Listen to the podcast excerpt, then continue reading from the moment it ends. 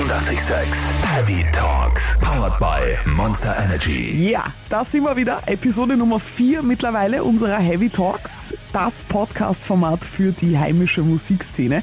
Mit mir Sarah Steiner von Radio 886 und gemeinsam mit dem Borsti von der österreichischen Metalcore-Band We Blame the Empire.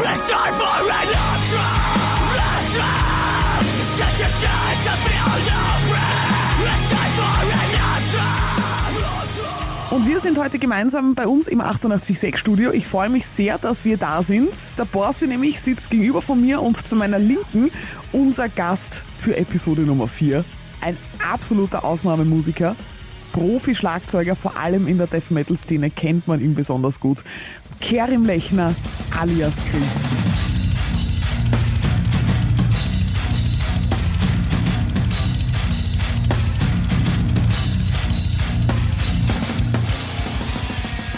Genau. Hallo.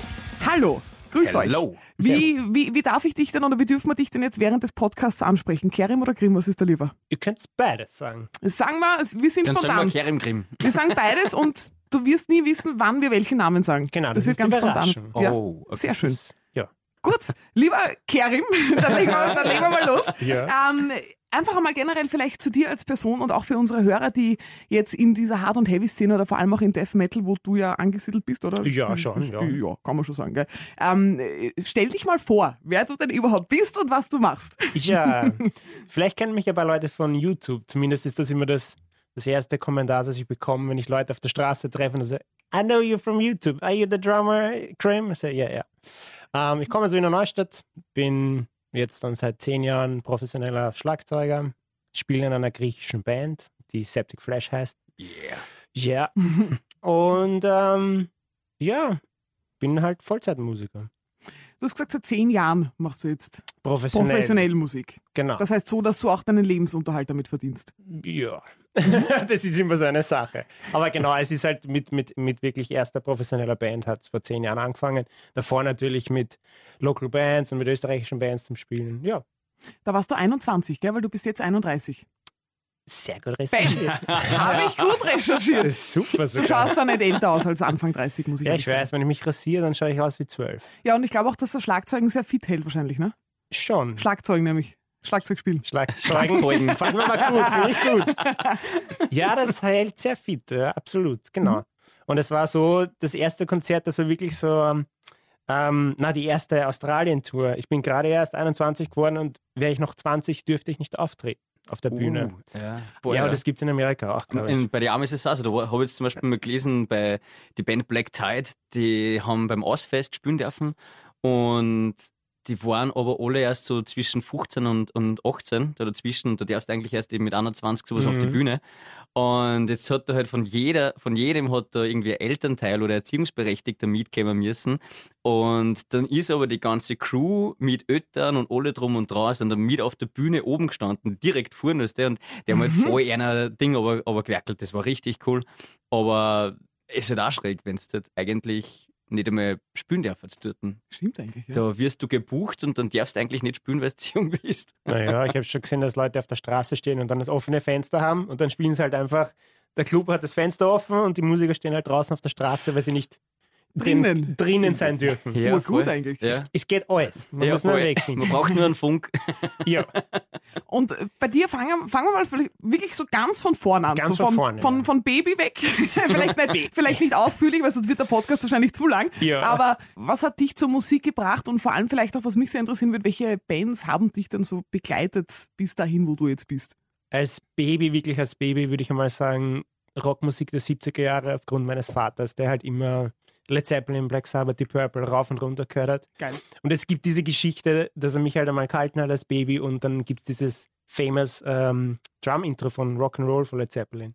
Und jedes Mal, wenn das gekommen ist, habe ich dann mit allen vier zu machen angefangen. Sehr geil. Und das war irgendwie so wahrscheinlich der Start für die Liebe des, des Drum-Kits. Und ähm, ja, erst später dann mit 13, 14, wie ich dann angefangen habe, mehr Metal zum Hören oder überhaupt Metal zum Hören. Das war dann halt Slipknot oder Stone Sour, die ganzen Roadrunner Record Bands.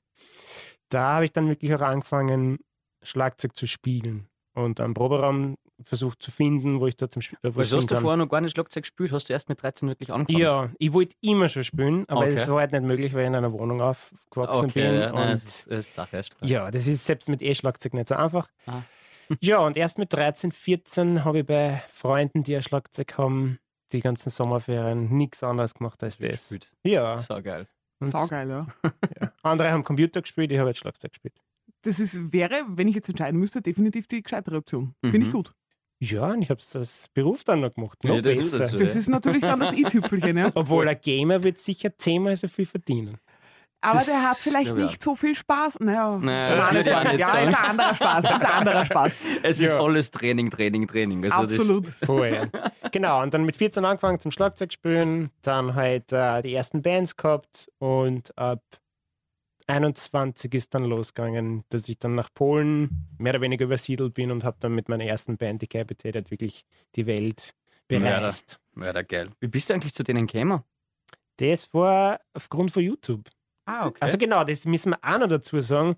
Ich habe ja YouTube-Videos aufgenommen, weil das war irgendwie so das, ja, so habe ich mich präsentieren können der Welt. mhm. Und das war 2007, da war ja YouTube noch Relativ in dem. Ja, es war Baby-mäßig. Und äh, habe da halt Covervideos gemacht. Und dann habe ich irgendwann einmal auf MySpace äh, eine E-Mail bekommen. Also es war noch MySpace-Zeiten. So geil. Und das war von Decapitated und die haben mir dann Schlagzeuger gesucht, damit die Band wieder ähm, das halt wieder anfangen zum Spielen. Und ob ich da mitmachen will, weil sie haben die Videos gesehen. Ja. Ja, und so hat das hingehauen. Das heißt, du bist einer, einer der seltenen Phänomene, die wirklich durch YouTube dann so auch gefunden wurden, oder? Weil Schon. das, das machen, glaube ich, ur viele Leute, dass sie sagen, sie laden Mhm. auch Videos hoch und so, weil, weil, sie, weil sie das zeigen wollen. Und da war dann wirklich eine E-Mail einfach und Ja, nicht nur eine, sondern ein paar waren da. Paar. Ja, aber das Gute war, dass ich 2007 angefangen habe, da waren, da waren noch kaum Drummer-Videos. nicht so viel gegeben. Ne? Ja, und jetzt dann ist es halt extrem schwer, Extrem, ja. weil du brauchst halt super Equipment, du musst halt extrem gut spielen können und du brauchst perfekte Kameraeinstellungen. Das heißt, das Level ist so extrem hoch im Verhältnis zu früher. Vorher, und es gibt einfach so viel, die was halt einfach so viel individuelle Sachen einfach auch machen, finde ich. Und das ist, Ja. glaube ich, voll schwierig, dass man aus dem Ganzen ja, herausblitzt eigentlich. Das Der ist, Overload ist halt voll. jetzt dann. Ja, Social absolut. Media Overload. Ja. absolut, absolut, ja. Und wie war das damals, 2007, wie hast du da gefilmt? Einfach mit einer Digicam noch. Nein, es war sogar nicht, nein, es war, es war, Das glaub- war ein Gameboy-Cam Ein wahrscheinlich. Nein, Ein das Color. nicht. Das war's nicht. Es war schon eine echte Kamera, nur mit diesen kleinen Kassetten zum einen tun. Ja. Ah, okay. Lang ist her. Ja, Lang voll, ist das her. stimmt. Ja. Obwohl so lange auch wieder nicht, 13 Jahre, aber ja. Naja. Mhm. Und dann halt direkt in die Kamera rein, also soundtechnisch Katastrophe. One Take einfach hingestellt, aufgenommen. Geht schon. Und eigentlich war das, habe ich das aufgenommen aufgrund dessen, dass ich jetzt schauen wollte, wie ist meine Technik, wie, wie hört es sich an, weil während dem Spielen, das ist oft in der Anfangsphase, da kann man sich nicht so drauf konzentrieren, wie es eigentlich klingt. Ja. Man schaut halt einfach, dass man nicht sich dann verspült. Das stimmt. Und dann haben wir gedacht, jetzt, das haben andere Leute das auch aufgeladen auf YouTube, warum mache ich das nicht da? Und dann hat das Ganze erst angefangen. Wenn du jetzt im Jahr 2020 dir denkst, okay, ich fange an mit YouTube-Videos, was würdest du jetzt unbedingt machen, damit du irgendwie auffällst in dieser Flut an Videos? Puh, das ist. Ich will mal durchschauen, was es schon gibt. Erstens einmal. Und es ist halt auch die Frage. Ich, es gibt schon auch Leute auf YouTube, die halt gezielt versuchen, eine YouTube-Karriere zu machen. Das war für mich nie wirklich äh, die Priorität. Priorität war immer auf der Bühne zu stehen und live zu spielen.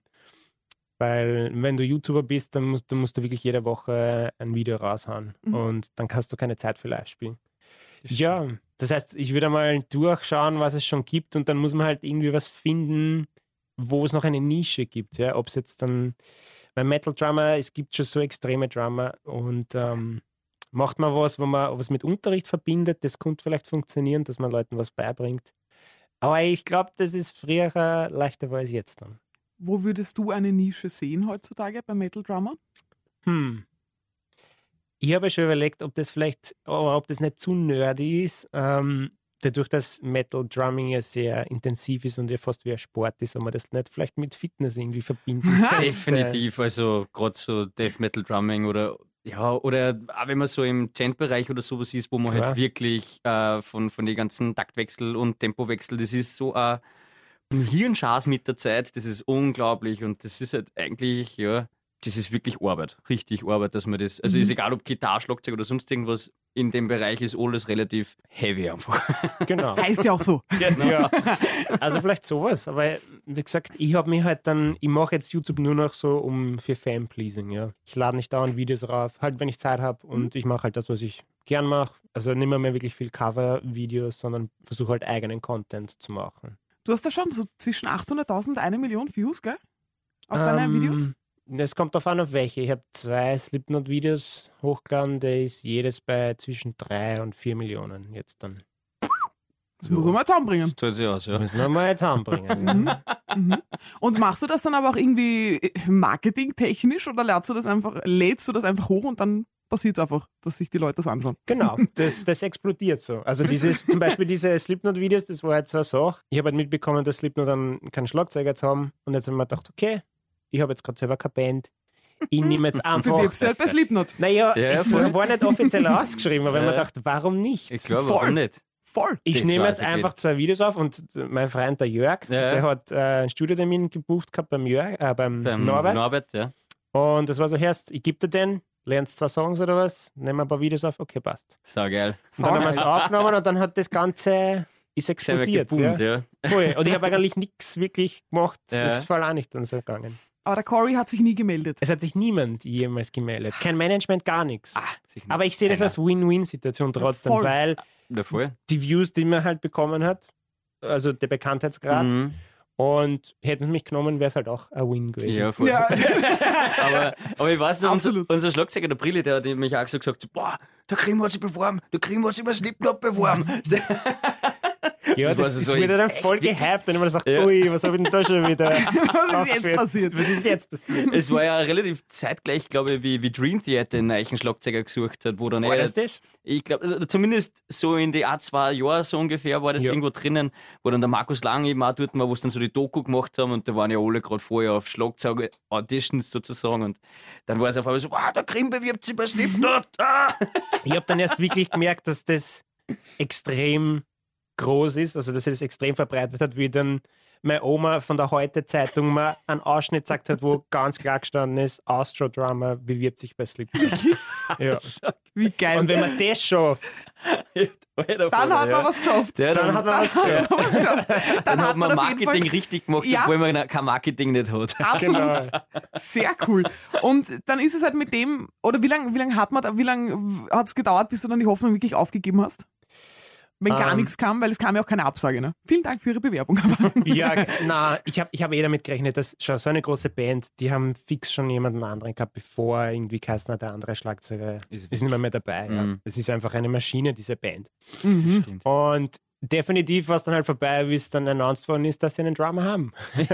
und für Stimmt. mich, ja, und für mich war es aber so, ich habe dann mit Septic Fresh zum Spielen begonnen und das war dann irgendwie so, okay, passt. Da, da fühle ich mich wohl und Ja, voll.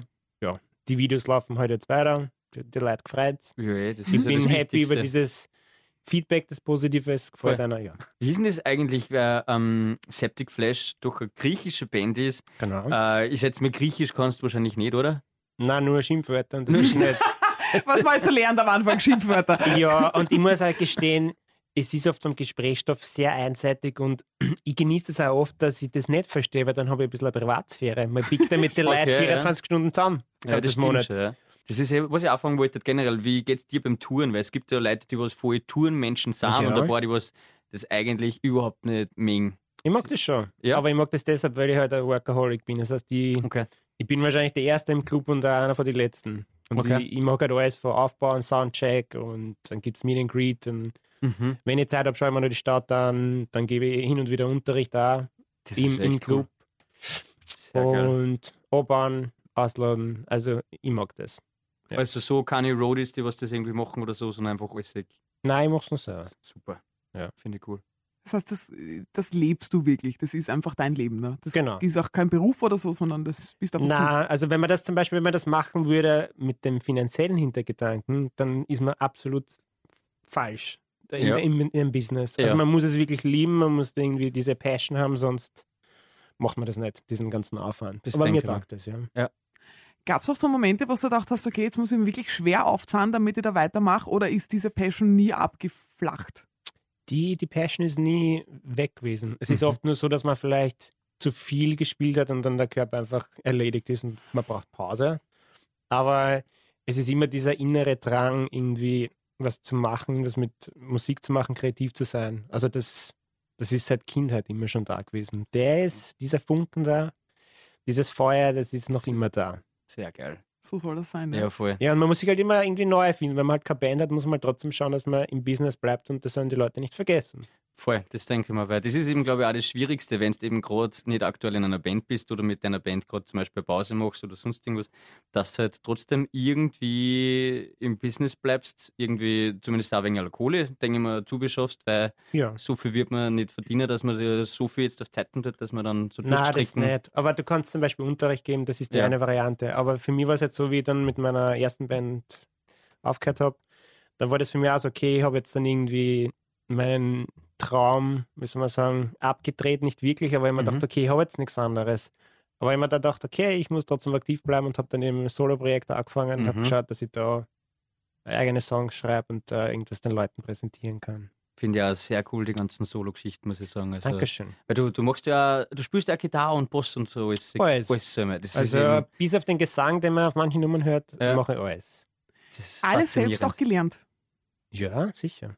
Alles selbst gelernt. Also ich habe Also Theorie- Musikschule oder so? Nein, gar nichts. Musikschule, ich habe keine Ahnung von Theorie. Ich kann nicht Noten lesen, gar nichts. Also kannst ich keine Noten Hand. lesen. Nein, absolut nicht. Ja. Das ist, das ist, das Und weißt fasziniert warum? mich so. Ja, weil das Problem war, jedes Mal, wenn ich mich hingesetzt habe mit einem Lehrer, der, der konnte mir einfach nicht diese Motivation geben, das zu lernen. Es Ja. war immer extrem mühsam. Ja. Und dann habe ich mir gedacht, ah, ich kann das selber lernen. Und zwar zehnmal schneller.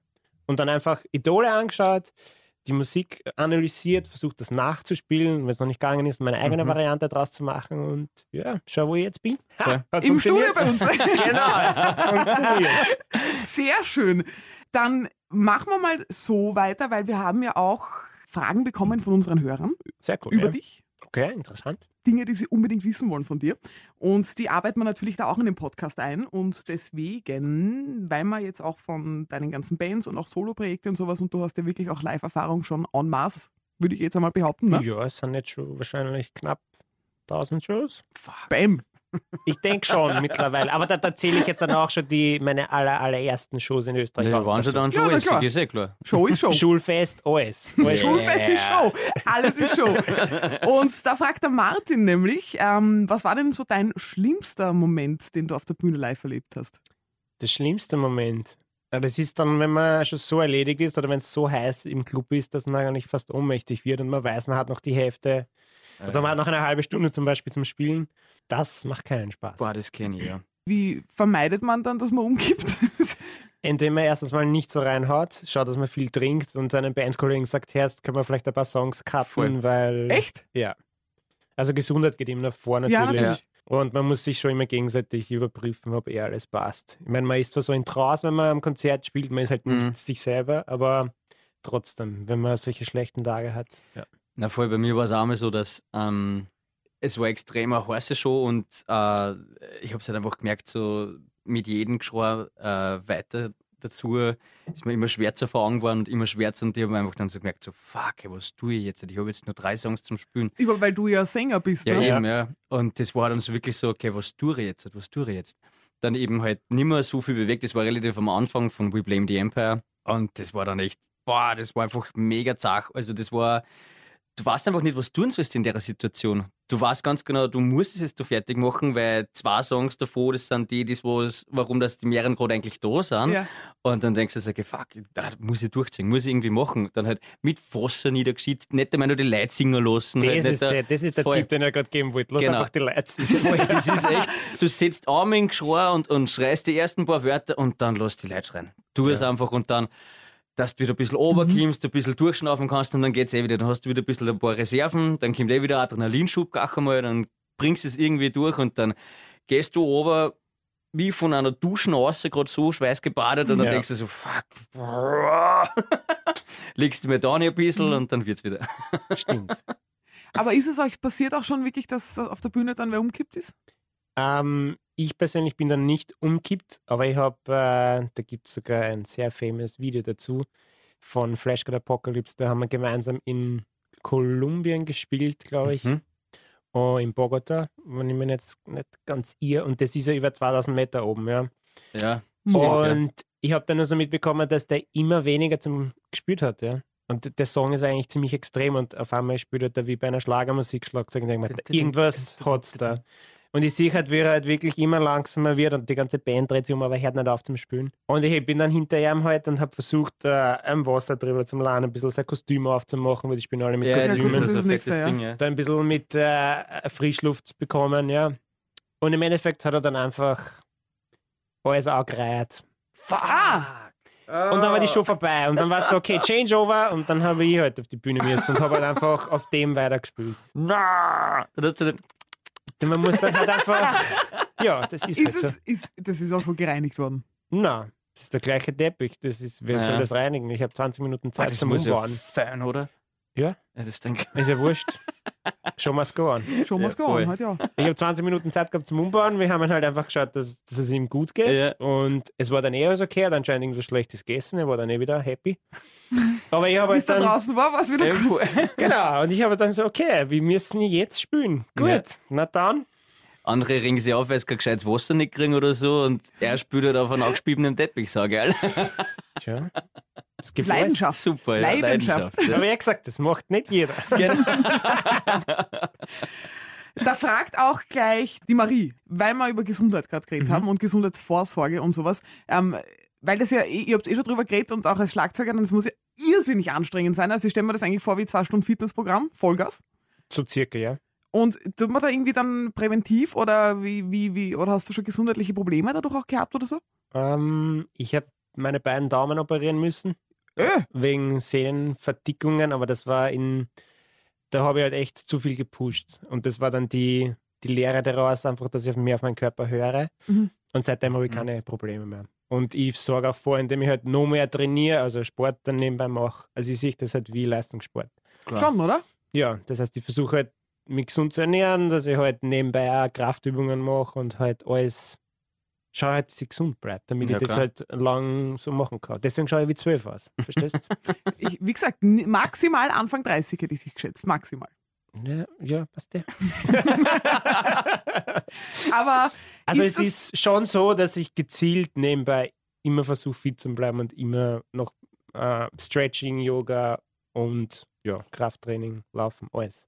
würdest du das als Mythos sehen, wenn man sagt, dass ein Schlagzeuger sich eh durch Schlagzeugspielen fit hält? Ähm, zum, es ist auf jeden Fall schon mal sehr anstrengend, aber ich glaube, in der Schiene, wo ich halt drinnen bin, braucht es noch mehr. Vor allem, du musst dir vorstellen, wenn du sechseinhalb Wochen auf Tour bist und jeden Tag spielst und teilweise sind da auch drei Wochen ohne Pause, das heißt, du spielst jeden Tag. Das ist halt echt extrem und du musst halt auch performen, wenn du müde bist. Und an solchen Tagen, wenn du dann nicht irgendwie so extra Energien hast oder extra Muskelkraft, dann passieren schnell einmal Verletzungen. Ja. Deshalb Mhm.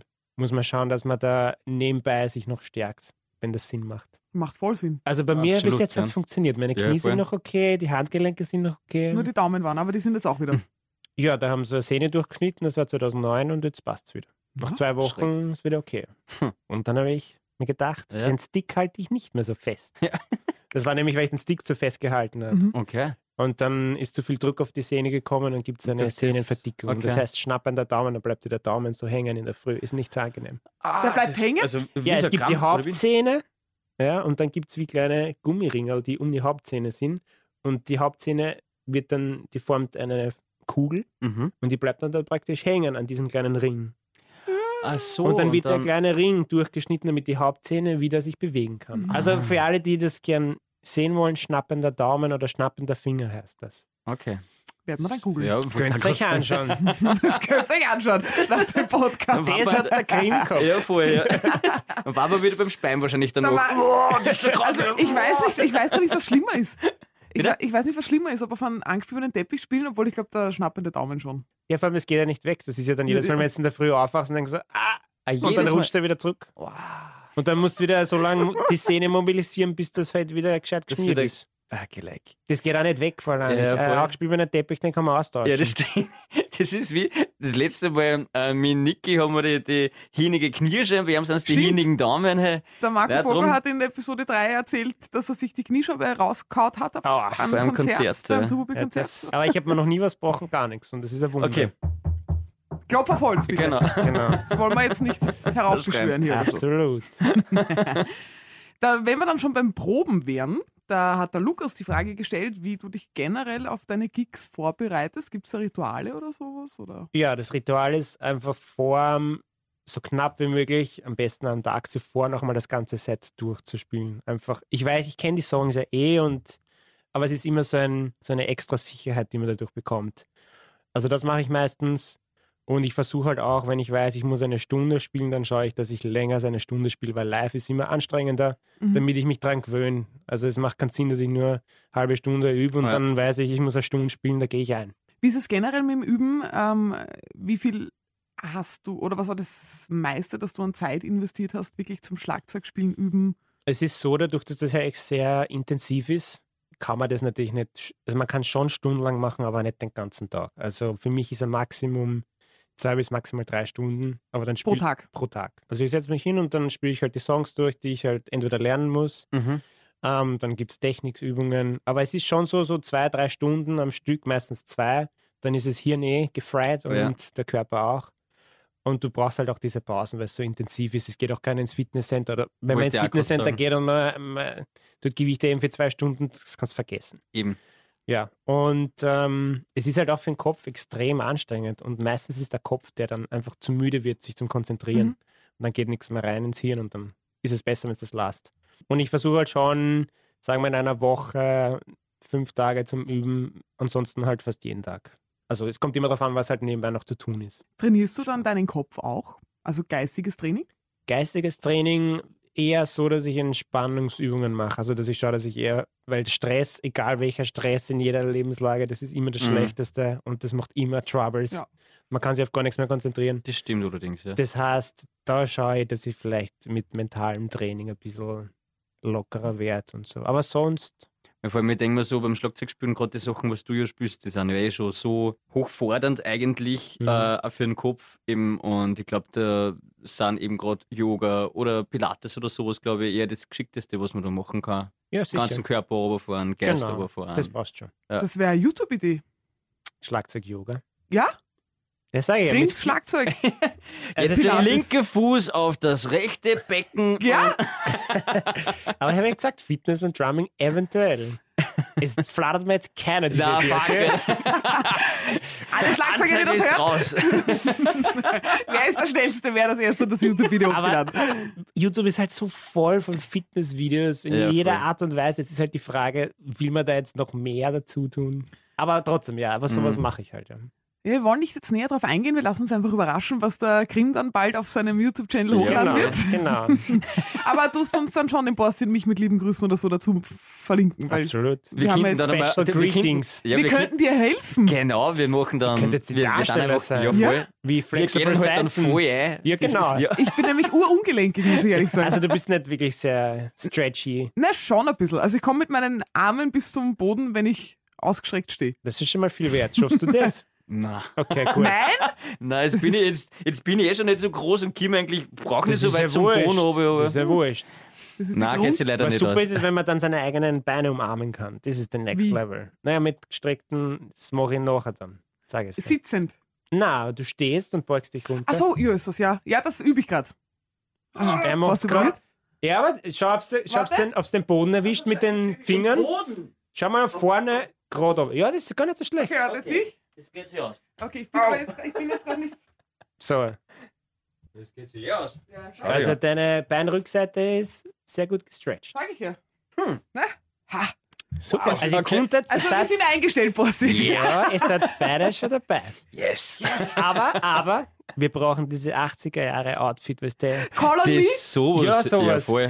Mhm. Also, Die- bei dir also schaut Bodies. gut aus, bei dir passt. Was Ja, ist sicher, ich nehme fix einen kompletten Body. Bitte, so. ein Bohrer tut geht auch. Bitte, wie geil ist das? Dann ist darf man mich halt nie von hinten filmen, wenn ich mich buck. Nein, Also, bitte nicht. Ich will jetzt nichts sagen, aber ich glaube, dass wir jetzt gerade sehr hohe Versprechungen machen, gell? Oh je. Scheiße. Oh. Ich sag's, ich sag's nur. Ich stell's nur in den Raum. okay, okay. Ja, Schauen wir, ob irgendwelche ob Feedback drauf ja kommt. wie oder heißt es? Keine Versprechungen machen, was der Arsch nicht einhalten kann. Liebe, liebe Hörerinnen und Hörer dieses Podcasts, wenn ihr uns drei sehen möchtet in 80er Jahren Anzügen, äh, irgendwie mit Yoga-Pilates-Übungen am Schlagzeug, dann schreibt uns oder Genau. meldet euch irgendwie und sagt uns, ob ja oder No-Go. Genau, Und Metal-Musik noch dazu. Natürlich, natürlich. Na Ja. gut. ich tippe, ich hoffe auf Nein. Okay. Worüber möchten wir jetzt sprechen? Wir haben äh, Latex-Kostüme bei meiner Band Septic Fresh und das ist, also ich habe das auch zuerst gehabt, aber das ist jetzt dann verrottet, kann man so sagen. Meins war halt wirklich so ein Under Armour-Shirt, das dann mit Flüssig-Latex zugemacht worden ist. Und das ist, das ist wie wenn du praktisch einen Neoprenanzug anhast und dann spielst du bei Shit. 40 Grad. Stell ich mir sehr angenehm vor. Ja, Ja. ja. ganze Suppen, was da rinnt. Ja, genau. überhaupt, das sammelt sich da drin doch dann, oder? Nein, es, es rinnt dann halt. Oder es rennt unten Ja. Du, es ist eh schon wurscht. Wenn man Schlagzeug spielt, kann man, es ist wie Duschen. Ja. Irgendeinem Zeitpunkt kann man das auch nicht mehr, mehr waschen, sondern das ist einfach. Sondermüll. Ah, wirklich? Ist es dann, also wird das dann da nicht gehabt und kriegst, kriegst dann ein neues? oder Also meine Kollegen, die haben äh, spezielle Anfertigung, das heißt Foam Latex, also das ist mehr so wie ein Schaumstoff. Mhm. Das ähm, ist ein bisschen atmungsaktiver. Mhm. Nur bei mir war das halt so, mein Kostüm war halt wirklich mit Latex, was mit Pinsel drauf gemalt ist. Ach so. Und dann habe ich einen Zipverschluss hinten gehabt und das war halt wirklich so wie ein Tauchanzug. Das muss ja wirklich Es haben sein. alle gesagt, du musst das nicht spielen, weil es sieht dir nicht. Und das stimmt, das sieht, die Drummer sieht man eh nicht. Man Mhm. dachte, nein, das gehört dazu, weil wir Wenn ja, dann, wenn dann ganz. Nein, Wenn, wenn dann dann müssen ganz. alle leiden. Nur, jetzt kann ich das, also es, es hat dann ab einem Zeitpunkt so zum Fein angefangen, dass ich mir gedacht habe, das ziehe ich jetzt nicht mehr an. Ja, jetzt steht es von alleine, wenn man es hinstellt. also, und das ziehe ich jetzt nicht mehr an. Jetzt Ja, ist okay. ein ganz normales schwarzes Level. Ja, okay. Wie gesagt, sucht wahrscheinlich eh. Aber schauen wir mal fürs nächste Album, da werden wir wieder neue Kostüme machen. Okay. Es kommt- Aber keine Latex. Oh ja, wahrscheinlich schon. Ja. Mhm. Weil das kann man schön formen. Da wird der Abguss genommen, dann, wird dann, dann werden diese Teile richtig mit, mit Ton wahrscheinlich, werden die Ja. vorgefertigt, dann wird dann nochmal ein Abguss gemacht und dann wird das Latex reingeleert und das wird dann auf, auf dieses Kostüm draufpickt. So wie im Film halt. Wer hat da die Ideen? Ihr gemeinsam? Wir haben da einen Special Effect Typen, der meistens Oh. bei viel arbeitet und diese Kostüme kosten auch pro Stück um die 1000 Euro. Ah, okay, denke mal. Mhm. Also da schaut man, also meins nicht, aber von den Herren vorne, die man schön sieht, Mhm. die schon. Das schon. Okay, ja. Ja. Gut, bei euch geht es ja bei Live-Konzerten nicht ab. Also es, ist, es kommt immer auf die Band drauf an. Manche leben von diesem Theatralischen und die haben auch Feuer und was Mhm. und Korpsband und dann gibt es Mhm. andere Bands, die zeichnen sich halt aus, dass sie halt extrem gut spielen, aber die stehen halt einfach in der kurzen Hosen auf Kurzen der Bühne. Hosen, Flipflops oder sonst Genau. irgendwie.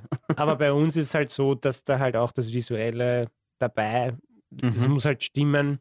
Und um die Atmosphäre zu haben, haben Ja. halt diese Kostüme. Ja. Ich mag, ich mag das schon oft recht gern, wenn es so richtig so theatralisch alles aufgebaut Ja, ist und wenn das voll. Intro dann einer kommt. Voll. Das ich bin, schon was, ja, oder? voll, ich bin ja normalerweise eher nie, nimmer so in der Szene. Es war früher mir das gar created nur so. Aber ähm, ich mag das voll. Das ist auch zum Beispiel, falls dir die Band Amen Ra was sagt. ja, sagt man was. Die, die sind einfach, die haben so eine eigene Thematik irgendwie auf der Bühne. Die haben jetzt nicht äh, irrsinnig arges äh, Bühnenkostüm oder sonst irgendwas, aber der Sänger an sich, der, der hat also eine ganz eigene Me- Mentalität. Der hat hinten zum Beispiel am Buge ein riesengroßes verkehrtes Kreuz äh, tätowiert, aber nicht äh, zwecks Satanismus, sondern da hat er mal in einer Doku mal ewig lang drüber geredet, um was es ihm da wirklich geht. Und der schaut zum Beispiel auch nie die Leute an. Der schaut immer nur mit dem Buge zu den Leuten, wenn der schreit. Echt? Ja, voll. Und der macht dann teilweise Rituale, wo er sich halt im Gewichtlaufe hängt oder sich auf der Haut hinten Aufhänger lässt und so während dem Schreien. Und Das machen wir nicht. schräg. Okay, ich wollte gerade fragen. Ich mach das nicht. Aber Aber- wäre auch ja. blöd, als Schlagzeuger Ja, aufhängen lassen. Vielleicht an den Haaren irgendwie. Das war halt einmal was. Stimmt, du hast sehr lange Haare. Sehr, sehr lange. Ja, Ich hab ich. beneide dich dafür, muss ich sagen. Wie jede Frau. Frau. Ja. Du bist nicht die Einzige, ich höre das immer wieder. Aber wer mich, wer mich auch sehr fasziniert hat, wie ich sie zum ersten Mal live gesehen habe, war ein Ghost. Ja, klar. Vom, vom Bühnenbild her Ja, allein Die schon. Band lebt von dem. Ja. Also wie ich die Band das erste Mal vom gesehen habe, ja, Bilder, habe ich mir gedacht, okay, das ist jetzt ziemlich heavy Zeugs, aber dann Mhm. klingt es wie ACDC eigentlich. Ja, voll. Aber es ist halt genial. Sie haben halt wirklich so eine Nische gefunden und das Ja. funktioniert super. Ist einfach auch die mega gut urviele. inszeniert. Ja, Ja, jetzt sind es viele mittlerweile. Davor waren es nicht so viele. Mhm. stimmt, ja. Aber die haben jetzt auch, also haben jetzt einmal oder zweimal schon den Sänger gewechselt. Das ist immer der gleiche, aber das, Das ist eh der Mastermind. Genau. Ah, ist Der- schon der immer Tobi, dasselbe. oder? Ja, der Tobi, aber das, die, die Idee dahinter ist das, der wird immer jünger, dieser Ah, Ab. s- ah, Das heißt, mit jedem Album. Okay. zuerst fängt er wirklich extrem alt an Ja, und dann eben. wird der immer jünger, desto mehr Alben sie machen. Das habe ich eben nie gecheckt. Ich jetzt weißt so, okay, es ist ein anderer wieder da. Und, fuck. Nein, nein, das ist der gleiche und sie machen das halt wirklich gut und sie sind riesig mittlerweile. Ja. Ja. Das stimmt, ja. Absolut. Die sind wirklich groß geworden. Die haben es geschafft. Würdest du sagen, du hast es geschafft? Schon. Ich meine, ich bin bescheiden auch noch, also ich, ich strebe jetzt nicht diese Riesengrößen an Metallica oder was weiß ich, sondern ich bin ja schon froh, dass ich das als Österreicher jetzt einmal, dass ich schon mal die ganze Welt getourt habe und dass ich das schon seit zehn Jahren machen kann. Weil es auch nicht so leicht, das, das kann man Mhm. vielleicht für ein oder zwei Jahre machen, aber dass das schon so lang läuft, ja. Vor allem eben in Metal-Musik eigentlich. Das, und vor allem Genau. aus Österreich. Ja, da gibt es, glaube ich, ganz wenige, die was das so sagen können. Und vor allem, du warst ja jetzt eigentlich, jetzt gerade mit Devin Townsend eigentlich gerade unterwegs, gell? Richtig. Wenn Das Corona ist- nicht wäre. Wenn Corona nicht wäre. Wenn ja, Corona genau. nicht wäre, wäre viel. Ja, voll. Aber das ist eben auch das, weil Devin Townsend, der, hat- den habe ich vor zwei Jahren mal entdeckt. Eh, unser Schlagzeuger Marder Brilli hat mir den gesagt. Und der hat ja schon viel, auch viel schräge Projekte gemacht. Und Mastermind. Der, glaube ich, hat alle fünf Minuten ein neues Album aus. Das ist extrem. ja. Und das ist so, also ich habe mir noch viel Live-Sachen von ihm angeschaut und das ist auch, was der generell schon geschaffen hat an Alben, an Geschichten eigentlich und so Ja. weiter, das ist mördergeil. Es ist halt schon eine Ehre mit so einem großen Künstler, aber das ist nochmal die nächste Liga, dass Mhm. man da irgendwie halt nur Session-Drummer, aber ist ja wurscht, Klar, dass man da natürlich. trotzdem mit dem spielen kann. Auf- Und das war halt wirklich meine größte Festival-Tour gewesen. Es war geplant. Rock am Ring, Rock im Park, da habe ich noch nie gespielt. Nova Rock, Hellfest, Brutal Assault, ähm, was noch, Summer Breeze, Wacken, Geil. Die, Co-Headlining-Shows die, mit die Meshuggah. Riesen, Riesen. Alles, Ja, ja. die Mhm. ganzen Riesenfestivals. Und normalerweise mit meiner Band schaffen wir vielleicht zwei, drei von diesen Riesenfestivals und kleinere nebenbei. generell, ja. Aber das war wirklich so ein Monat, äh, es wären ungefähr 30 Shows gewesen, aufgeteilt auf so jeweils ein Monat, also zwei Monate. Mhm. Und ähm, ja, ist halt so. Ja. Weißt du, ob das verschoben wird oder ist das abgesagt? Er hat das auf nächstes Jahr, er hat schon ein paar Festivals wieder neu gebucht. Mhm. Die Frage ist, ob ich das dann wieder spielen kann. Weil ich ich, hoffe es für dich. ich bin ja, Mhm. ich bin ja, ich habe mich ja freistellen lassen von meiner Band. Mhm. Mhm. Mhm. Und es ist auch nicht so einfach, weil es werden, es waren, glaube ich, zwei oder drei Shows gleichzeitig mit Septic Flash geplant und wir haben dann unseren Session Drummer besorgt, der für mich einspringt, damit ich halt mit David Townsend spielen kann. Und das müsste es dann nächstes Jahr wahrscheinlich, wenn sie es auf nächstes Jahr verschieben, dann genauso. Richtig. Und das Problem ist, dass wir aber ein neues Album mit meiner Band rausbringen. Anfang Ach nächstes Jahres. Das so. bedeutet, ich werde meine Band nicht im Stich lassen, wenn Ist wir ein klar. neues Album haben, das promoten müssen. Mhm. Das ist halt Das ist das. Das könnte eine Terminkollision ja, werden. voll. Ne? Das wird eine Terminkoalition werden. Mhm. Und die werden mich gar nicht gehen lassen. Ist halt so, ja. Es war Ja. halt extrem viel Aufwand und es ist, Devin Townsend Zeugs zum Spielen ist nicht easy. Das glaube ich auf alle Fälle. Also das ist auch für den Kopf speziell, es ist halt sehr progressive angehaucht und äh, ja. Wieso nicht easy? Wieso nicht easy? Weil es, ähm, sei es jetzt dann von den Techniken, die du verwenden musst oder auch die Songstruktur, die sind jetzt sehr viele Details drinnen, sehr komplex und die musst du genauso spielen, weil sie halt extrem wichtig sind für den Song. Da kann man nicht improvisieren. Du hast kaum vier Vierteltakte und es ist einfach auch, ich wäre so wie der Best-of-Drummer gewesen. Ich hätte Sachen spielen müssen, die extrem schnell sind, Mhm. Sachen, die eigentlich sehr cheesy sind, fast wie Balladen oder Polka-Beats, ja. Ich finde es oft, das ist wie, also beim Devin Townsend, ich finde es oft wie ähm, beim Musical eigentlich Ja, aufbaut. ist das es. ist ein volles Metal-Musical eigentlich. Geil. Mit voll viel verschiedene äh, Genres dann teilweise Das ist drinnen. es, voll viele verschiedene Genres. Also das Ja. ist nicht nur Death Metal, eigentlich genau das Gegenteil. Voll. Und du musst halt wirklich, jeder Song ist so wie eine eigene Geschichte und dass man sich da in einem Konzert immer zwischen diesen Songs hin und her wechseln kann, diesen Genres. Ja? Mhm. Weil es gibt Drummer, die spielen es schnell, dann gibt es Drummer, die spielen komplex, dann gibt es Schlagzeuger, die spielen langsam, andere, die spielen groovy, aber da war alles auf einmal und ich muss alles spielen können. Er macht Country-Songs, er Mhm. macht Death Metal-Songs, er macht. Pop-Songs, Es- du weißt es nie. Was gerade kommt. Ja, wirklich, du Nein, weißt das es stimmt nicht. eh vollkommen, ja. Und der hat dir, und da hast du auch die Anfrage bekommen von ihm, ob du das eben machen möchtest jetzt über den Sommer und Ja, das war letzten äh, Oktober, da bin ich gerade um 5 Uhr Früh aufgestanden, weil ich nach Russland fliegen habe müssen wegen Russland-Tour und check Okay. meine E-Mails und es war so, ja, hello, I'm Devin Townsend. Alter. I got, es ist ja noch besser, I got your email from Dirk Drummer from Megadeth. Was? Alter. Ist einmal Hapschi. Ich kenne ihn. Stellst du dir den einmal vor? Können wir den in die Yoga-Session einfach? Der ist nämlich so extrem dünn, der wäre super, so ein Zen-Master. Okay, ja, voll. Er ist eingeladen. Und das war einmal so der erste Satz, Hello, I'm Damon Townsend and I got your email from Dirk, Drummer from Megadeth. Oder das hat er nicht Ja. hingeschrieben, weil ich kenne Oh, ihn Dirk. ja, ja. Wurscht. Aber es war so, okay, was will er? Bleib ruhig, bleib ruhig, nicht umkippen. Und er hat gesagt, ja, er braucht einen Schlagzeuger für die Sommerfestivals eh, 2020, ob Ja. ich Zeit hätte. Ja, und dann habe ich das halt mit meiner Band besprochen, ähm, ob das geht, ja. Und dann habe ich halt angefangen zum Üben, Ja, das ganze Zeugs. Und dann sind es immer mehr Songs geworden, aber ich dachte, ui, das wird ja nie fertig, weil ich mache ja nebenbei noch ein neues Album mit meiner Band. Ist eh klar, ja, voll. Das heißt zwei Sachen auf einmal. Und es war wirklich so gewesen, ich fliege nach Schweden Ende Mai, nehme eine Woche auf für Septic Fresh, fliege dann wohl eh zur Probe mit Devin Townsend und eine Woche drauf fängt die Tour an. Bam.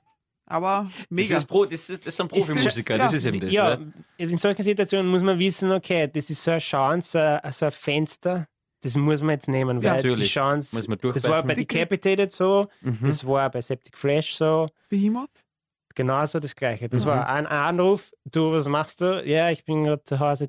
Unser Schlagzeuger ist im Krankenhaus blind am Durchbruch und wir haben in zehn Tagen ein Festival zum Spielen. Mhm. 14 Songs, kannst du das machen. War das dann nur eine Show oder hast, du mehrere Shows mit einer gespielt? Ich habe dann, es waren eigentlich zuerst sechs Shows geplant über den Mhm. Sommer und das sind aber dann, bin ich mit einer nach Asien geflogen, haben eine Asia-Tour gemacht und Sehr eine po äh, Polen-Tour auch noch, also um Mhm. die 30 Shows. Und es war halt so, ja, und wir spielen die live ein bisschen anders. Das heißt, schau dir bitte die letzten YouTube-Videos an und lern's von denen. Echt? ja, so ist es gewesen. Und dann muss man sich halt vorstellen, das ist halt, man muss sich da immer eingewöhnen in anderes Material. Man hat Mhm. nicht immer alles parat. Das ja klar. Und das heißt, da war halt auch wieder, man pusht über seine Grenzen, da bin ich dann auch ziemlich eingegangen, also mit Hüfteproblemen und so, weil man halt nichts anderes macht, als aufstehen, Songs lernen, spülen, Ja. essen, schlafen, nochmal spülen. Vor allem so viel Blastbeats. Ja, und das geht halt extrem auf den Körper. Mhm. Aber ich hab mir gedacht, okay, wenn ich jetzt Nein sagt, dann beiße ich mir sicher in den Allerwertesten. Absolut. Ja. Und die Chance wird es nicht mehr, mehr geben. Voll. Und das ist wahrscheinlich auch das, der Tipp, den man, wenn Leute halt wirklich jetzt dann ins Profibusiness einsteigen wollen, du brauchst diese Fenster, du brauchst halt ein bisschen Glück auch. Du Mhm, kannst natürlich. vorbereitet sein und so viel üben, wie du willst, aber es muss dir die Möglichkeit erst ergeben. mhm. Und dann musst du es wissen, dass das die Chance ist. Ja. Und dann musst du es aber zu 150 Prozent machen. Nämlich Nicht- zu 150. Nicht zu Ja. 100, sondern richtig. Ja, Ja. genau. Was würdest du sagen, weil äh, der Podcast ist ja auch vor allem äh, für die österreichische Metal-Szene und auch für alle, die da jetzt äh, vielleicht gerade zuhören und selber eine Band haben und das auch wollen natürlich. Ja, Ähm, Gibt es irgendwelche Tipps, die man da geben kann, den, den, den Newcomern?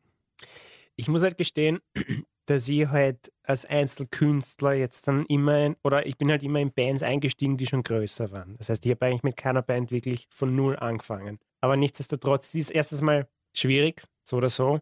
Und man muss sich halt auch eingestehen, was ist es dir wert? Mhm. Es ist halt, es gibt viele Bands, die halt extrem talentiert sind und die wollen es auch machen, aber dann kommt halt das normale Leben rein und sagen, ja, aber ich habe einen Job oder ich habe gerade ein Haus gebaut oder ich habe ein Kind. Mhm. Und das sind so Sachen, ich bin nach Polen gezogen, weil ich wusste, in Österreich wird es nichts. Aber bevor du bei der Band eingestiegen bist. es oder war so das Angebot, na, das Angebot war da und ich habe gewusst, dann- wenn ich jetzt in Österreich bleibe, dann, Dann wird das wird das wahrscheinlich nix. nicht in dem Mhm. gleichen Ausmaß sein. Ja. Und es war dann so, okay, gut, die haben mir dann einen Raum äh, gesucht und Mhm. ich habe vier Leute kennt, kein Polnisch und bin im Winter bei minus 20 Grad dann umgezogen und so. Das ist der Zimmer, ich bin der Sänger, hallo, das ist der Gitarrist, ja passt, morgen proben wir, okay. Und dann war es jeden Tag proben. Und das ist halt die Frage, was ist es dir wert? Es ist natürlich extrem schwer und es dauert auch extrem lang. Ich habe halt das immer den Support von meiner Family gehabt, auch, die mich da unterstützt haben, das ist auch extrem wichtig. ja, das denke ich mir. Und ähm, ja, das ist immer so eine Frage, was du machen willst. Wenn du die, die Welt bereisen willst, also Harakiri for the Sky zum Beispiel Mhm. ist eine österreichische Band, wo jetzt sagen wird, die haben jetzt den Sprung wieder geschafft, aber das auch Das die stimmt. machen 100% nur das. das Nichts ist anderes. Ja, das ist das Mhm. Problem. Wir haben halt einen, einen super Luxus da in Österreich, unser Lebensstandard ist super. Ja, Der kostet halt auch was und man will ja ungern auf was verzichten, wenn es so schön gemütlich ist. Und da habe ich das zum Beispiel das Gefühl in Polen gehabt, das war ganz anders. Da waren die Leute, da war nichts zum Verlieren so auf die Art und Weise. Da setzt man alles auf Karten und geht schon Okay. durch. Aber hast du ja dann auch gemacht, eigentlich, bis du nach Polen gezogen bist, ne? Ja, das war dann so. ich sage jetzt Studentenstyle. Einfach Mhm. WG und dann spielen und dann, ich war eigentlich kaum in Polen, ich war entweder unterwegs Mhm. ja, und äh, versucht irgendwie Erfahrungen zu bekommen, äh, dass ich mal die ganze Welt gespielt habe, Mhm. dass ich mal ein Musikvideo gemacht habe, dass ich mal ein echtes professionelles Album aufgenommen habe. Solche Sachen, das sind halt wichtige Schritte, die halt jede Band durchmachen muss auf jeden Fall. Aber ich finde es ja interessant, er zieht vorher nach Polen, bevor du eigentlich dein Musikvideo vorher schon mal gemacht hast oder so mit einer Band, oder wie? Naja, ich habe ich hab das Angebot bekommen von Decapitated, ja. Und äh, dann im Zuge dessen, wie wir dann ein neues Album gemacht haben, Aha. bin ich dann erst In das einmal ganze eine Geschehen kommen. halt einfach genau, rein, dann habe ja. ich gesehen, okay, so schaut, schaut das aus, wenn man eine professionelle Studioaufnahme Mhm. hat. Dann, wann sind die Release-Sachen? Wie schaut es aus mit, mit Videos? Und Videodrehs extrem hart. Also wir haben da, das war ziemlich ex schwieriger Song, also schnell und wir haben dann 18 Mal durchgespielt, dauernd. Und das hat Stunden gedauert und Kamerawechsel und du musst halt voll performen. Mhm. Ja, Du das ist bist, sowieso du klar. bist nachher Ja. des Todes. Haben fertig. Ja, Videodrehs sind hart. Dann gehen wir jetzt nochmal ähm, zur österreichischen Musikszene, dann verglichen mit der internationalen aus deiner Sicht äh, Metal in Österreich und was fehlt da oder was ist schon da, Ich was dir find- gefällt? ich finde, dass nichts fehlt. Ich finde eigentlich, was super ist, dass es so extrem aktive Szene gibt, vor allem in Wien. Es ist zwar eine Szene, die sich gegenseitig viel unterstützt, was ja super ist, ja. Es ist halt nicht so, dass jetzt wirklich viel österreichische Bands international äh, spielen, das ist es nicht. Aber was halt wichtig ist, dass es speziell Hardcore-Bands, Punk-Bands, Deathcore, Metalcore, die Schiene, das funktioniert super. Ich meine, ich komme aus Wiener Neustadt, ich habe nicht so einen extremen Einblick in, in die Wiener Szene. Aber allein, wenn ich äh, zum Beispiel Norbert Leitner nehme oder in Fellner Daniel, Mhm. zwei Produzenten, Mhm. die die Szene extrem unterstützen mit ihren Produktionen und dass man dort aufnehmen kann. Und ich finde, das, das sieht man erst, ähm, was da Potenzial da ist. Also es fehlt meiner Meinung nach nichts. Es ist halt, ich finde die Szene extrem stark. Es ist halt die Frage, für Internationales ist es, ist es noch immer eine andere Liga, aber das ist wahrscheinlich das, was ich vorher gesagt habe, mit dem 150 Prozent. Und das, wenn das nur einer in der Band nicht machen will, dann ist es schon schwer. Mhm. Ja. Oder nicht kein- kann. Oder nicht Vielleicht, kann. Weil, Es ist kein Vorwurf. Mhm. Ja, na Es ist kein Vorwurf, absolut, weil es ist, selbst wenn man jetzt dann international unterwegs ist, ist es extrem schwierig, das Mhm. durchzuziehen. Natürlich, klar. Die Kette hat da auch eine Frage geschickt, nämlich ob du dir mehr Aufmerksamkeit für den Metal im Mainstream wünschen würdest. Mm, Das ist immer so eine Sache, weil Metal will ja eigentlich gar nicht im Mainstream sein. Das sind ja eigentlich Widersprüche. Also ne? wenn man es wirklich So so, als, als Ja. truer Metal-Fan nimmt, obwohl dann hast Wacken und Wacken ist mittlerweile auch schon wie ein riesiges Pop-Festival geworden, was eigentlich mehr auf Werbung geht, als wie jetzt Ja. die Bands. Das stimmt schon. Und es gibt aber schon auch, also zum Beispiel Bring Me the Horizon meiner Meinung nach ist sehr poppig. Das ist Ja, Radio, Metal. Natürlich, ja. Aber ja, auch voll. geworden, oder? Im Gegensatz zu früher. geworden. Wenn man Ja. sich das erste Album Ja. anhört, ich habe die noch damals mit Kishus Engage gesehen in Mhm. Linz, das war Deathcore, das war extrem. Na voll, die waren, die haben früher noch gescheit gewerkelt. Das Absolut. war richtig interessant. Und das war eben auch das, weil ähm, das, das war eben auch das, warum das dann so am Anfang so extrem verschrien waren. Weil sie haben früher so harte Musik gemacht und dann sind sie halt voll umgeschwenkt, weil Linkin Park 2. genau, voll, voll. Und Aber es war, funktioniert. Na voll, und der, der Olli Sykes hat ja, also einer Sänger hat ja am Anfang ja dann auch voll die Probleme gehabt mit der Stimme irgendwie Ja. und deswegen haben sie irgendwas umändern müssen und sie wollten sowieso in ein anderes Genre ein bisschen umwandern, aber dass es dann so extrem geworden ist, das hat halt dann voll viel voll angefällt. Ja, aber ich finde, er, er ist schon dort, er ist schon Mainstream. Es muss Ja. gar nicht mehr passieren, es ist schon passiert. Ich muss auch dazu sagen, wegen Radio und Metal, wie ein paar Mal jetzt schon in Skandinavien war, da ist das ganz anders. Vor allem in Mhm. Finnland, das war, da hast du einen Radiosender, der spielt extreme Musik, ja, und zwar die ganze Zeit. Das ist nur ein Mhm. Metal-Sender und das ist völlig normal. Ne? Ja. Und die haben eine riesige Szene dort. Also Ja. das sowieso. Klar. Children of ist Bottom, Nightwish oder der schwedische Markt und Mhm. Norwe die Norweger mit ihrem Black Metal. Also das ist ein ganz anderer Zugang Mhm. dort. Und es ist viel mehr in der Gesellschaft drinnen. Die Voll. haben sogar Werbungen mit Black Metal-Leuten drinnen. Voll geil. Das sind wir, glaube ich, noch ein bisschen zu Schlager angehaucht. Ja, Zu Schlager angekommen. Ich habe heute so was Witziges gelesen. Ähm, wenn du Corona stoppen könntest, indem du ein Genre äh, sozusagen auslöscht, äh, welches würdest du nehmen und warum genau Schlager? Und Der Mario fragt, da gehen wir wieder zurück jetzt zu Newcomer Bands, Newcomer Drummer auch. Ähm, was ist das Allerwichtigste aus deiner Sicht, dass ein Newcomer Schlagzeuger braucht? Er braucht seinen eigenen Charakter. Der muss beim Spielen durchkommen. Du brauchst eine Identität. Es interessiert niemanden, dass du jemand andere kopierst. Es ist oft, die Drummer, die sind nicht die schnellsten, aber die haben irgendwie so einen Charakter beim Spielen, die erkennt man sofort. Also, ob es jetzt zum Beispiel Joey Jordison ist von Slipknot, also Ex-Slipknot. Er war nie wirklich der extrem schnelle Drummer, aber er war, man hat ihn gehört und man hat genau gewusst, das ist er. Und mit seiner Performance auf der Bühne, das ist so ganz speziell. Ja. Dann Eloy Casagrande von Sepultura, ein Viecher am Mhm. Schlagzeug. Und das ist halt auch, die haben alle ihren eigenen Charakter. Und wenn man das hat, und das ist, finde ich, das Allerwichtigste, nicht die Technik, sondern dieses, diese eigene Identität, die beim Spielen durchkommen muss. Was hältst du da, weil du das sagst, von Lars Ulrich zum Beispiel? Ich finde ihn, also ich meine, er ist alter, alter Herr, aber das macht ja nichts. Aber er hat du- Charakter. Genau, das Der ist es ja. Charakter, Weil das er ist doch so, für mich das Empfinden ist Lars Ulrich einer der Schlagzeuger, die wirklich bekannt sind und wenn der dann nach der Show auch vorrennt, die Leute haben Schilder für ihn und eskalieren komplett, weil der, glaube ich, so charakterstark ist, oder? Genau. Und es wird ihm immer nachgesagt, dass er so schlecht spielt oder dass er so unteilt spielt und mit dem Tempo so schwammt. Na und? Das muss dann mal so zusammenkriegen wie er. Voll. Es gibt ein paar Drummer, die haben so ganz spezielle Art und Weisen, ihr Zeugs zum Spielen. Und da ist der Lars Ulrich genauso. Man kann ihn nicht mehr vergleichen, wie er früher gespielt hat. Ich glaube, das machen die Leute immer, ja. Ja, Aber nachdem er halt Success gerochen hat und Ja. geschmeckt hat mit dem Black Album, hat er auch gemerkt, ich muss viel, mit viel weniger kann ich mehr viel mehr erreichen. erreichen. Ja. Und also ich bitch da nicht herum. Ich mag, nur, ich mag nur den Snare-Sound einfach von St. Anger nicht. Ich, mir hat das nie gestört. Das ist immer so lustig. Es steht immer alle. Ja, Da denk, wer war denn das? Suicide Silence? Die haben auch irgendein. Na, Ezerle Dying. Das eine Ezerle Dying Album, das, da klingt die Snare auch wie eine Mistkübe. Warum? Weil es halt so einen pingigen Sound hat. Das ist halt so metallisch. Das heißt, jedes Mal, wenn Snare immer ist. Bing, Ja. Bing.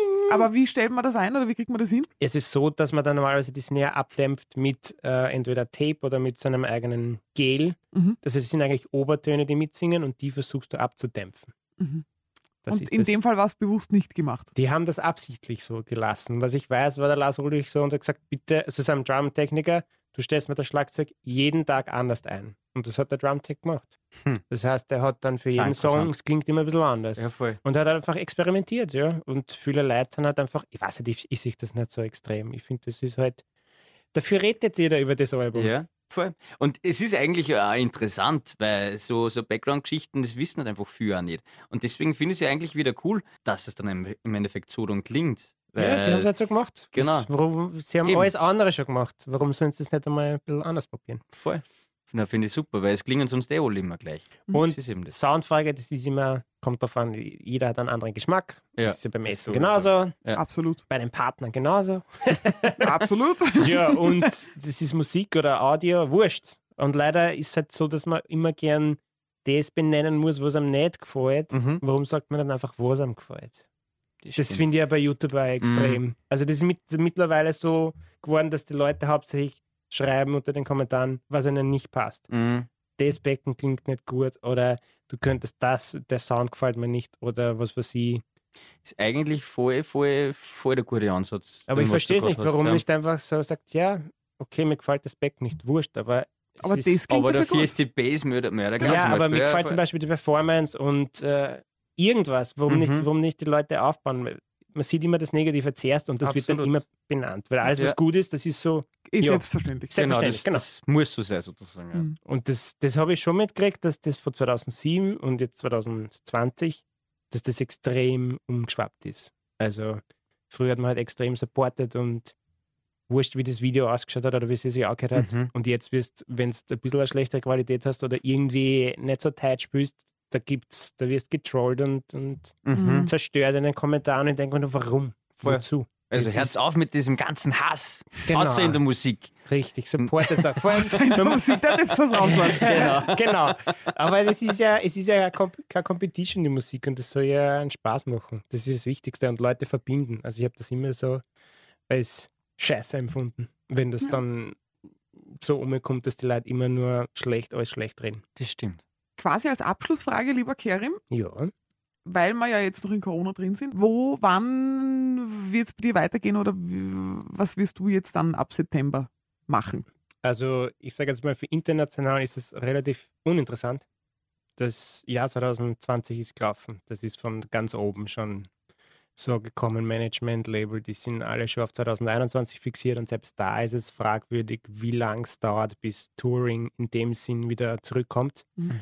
Weil natürlich sitzendes Publikum, das funktioniert halt auch wieder nur mit Musik, wo das schon so ist. Also alles, was tanzbar ist, ob es jetzt elektronische Musik ist oder Rock oder Pop, das ist halt ein bisschen schräg. Ich meine, es ist noch immer besser als Livestreams, weil Konzerte kann man nicht ersetzen. Mhm. Und wie gesagt, für mich jetzt dann ist es wichtigste mal das neue Album fertigzustellen mit meiner Band Septic Fresh. Das Anfang 2021 rauskommen wird. Das ist der Plan. Aber das wird sich auch weisen, wie die Situation nächstes Jahr ist. Weil es bringt nichts, ein Album zu releasen, wenn man Wenn's zum Beispiel nicht spielen kann. Genau. Mhm. Weil dann verbratest du das Album für, für nichts. Im Mhm. Prinzip. Stimmt eigentlich, über das habe ich noch gar nicht so nachgedacht. Das weil heißt, der Release, der wird ja nicht, also an dem scheitert es ja nicht, weil das passiert ja eh online, ne? Ja, aber, Aber halt dann die Aber Shows wenn du dazu. halt einfach ne? nicht spielen kannst. Das war ja, Ja. bei uns Das genau war ja das. Wir, genau. haben, wir haben Anfang April haben wir unser Album released und genau da ist der Lockdown gekommen Ui. und dann Ja. Selbst Fuck. Lady Gaga hat das alles nach hinten verschoben. Ja? Das Ja. ist überall.